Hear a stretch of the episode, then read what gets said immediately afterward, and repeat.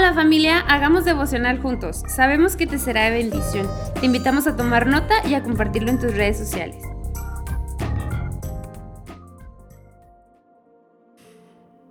¡Hey! Buen inicio de semana. Buen lunes. El devocional de hoy está basado en el capítulo 23 de Samuel, en el capítulo 31 y 54 de los Salmos y en Mateo capítulo 7. La historia que nos está narrando Samuel describe la manera en cómo David tuvo que ir a esconderse al desierto. No le quedó otra opción más que esconderse en el desierto, porque a David lo conocían en todos lados. Recuerden que hasta le hicieron una canción, ¿verdad? Y se, se hizo muy famosa, que decía, Saúl mató a sus mil y David a sus diez mil. Así que como era muy conocido en todos lados, no le quedó otra opción más que esconderse en el desierto. Y yo creo que cada uno de los que estamos ahorita escuchando vamos a tener que pasar algunos desiertos en nuestra vida. Algunas situaciones complicadas y difíciles que nos van a hacer sentir como que nadie nos quiere, nadie nos acepta.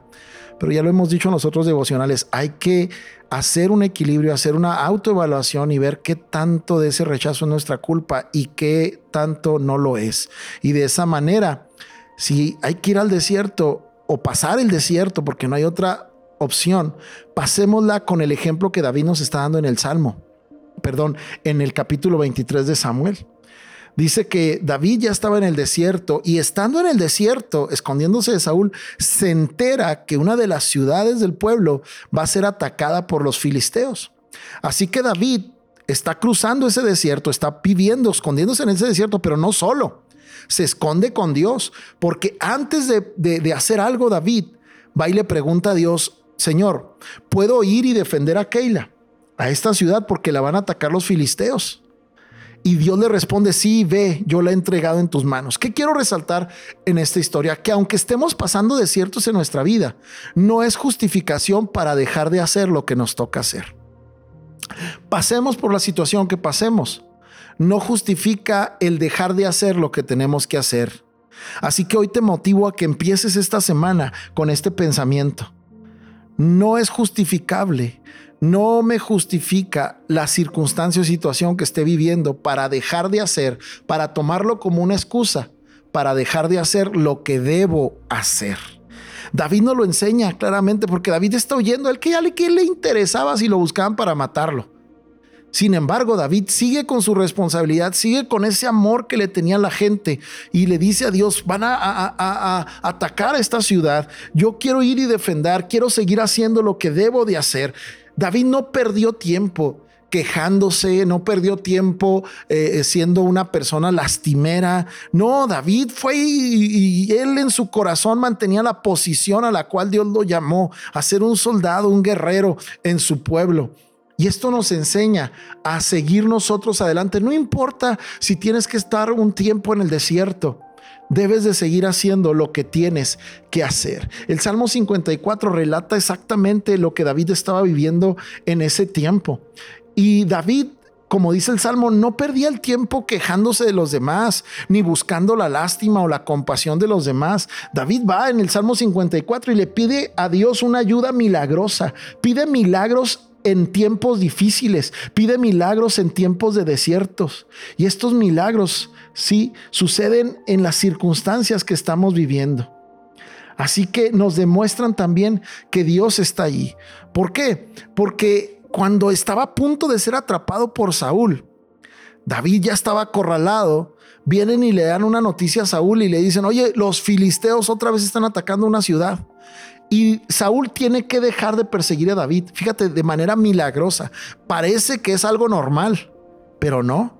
Ya estaba a punto de ser atrapado David. Vienen y le dan esta noticia a Saúl y tiene que distraerse Saúl. Deja de perseguir a David y va a, defender lo que él tiene que defender. Yo estoy seguro que tú has vivido situaciones como estas. Yo he vivido situaciones como esta en las que parece, qué buena suerte tengo Híjole, mano. Por un pelo y, pero qué suerte tengo. Y no es suerte. Es Dios interviniendo, usando las circunstancias cotidianas a tu favor. Nada está más claro más que lo que dice Jesús en el capítulo 7 de Mateo. En el sermón del monte. Él empieza hablando de saca la viga que está en tu ojo antes de querer sacar la astilla que está en el ojo de los demás. ¿Qué nos enseña esto? Deja de perder el tiempo juzgando a los demás. Estás en un tiempo desierto, deja de juzgar a los demás. Saca la viga de tu ojo para que puedas ver la astilla que está en el ojo de tu prójimo. La otra parte que Jesús nos enseña es persiste en tu relación. Vean que es lo mismo que hizo Saúl, que perdón, que hizo David. Es lo mismo que hizo David. David no juzgó a nadie, sino al contrario, fue y buscó a Dios. ¿Quieres que siga haciendo lo que tú me llamaste a hacer? Claro que sí. Y David lo siguió haciendo.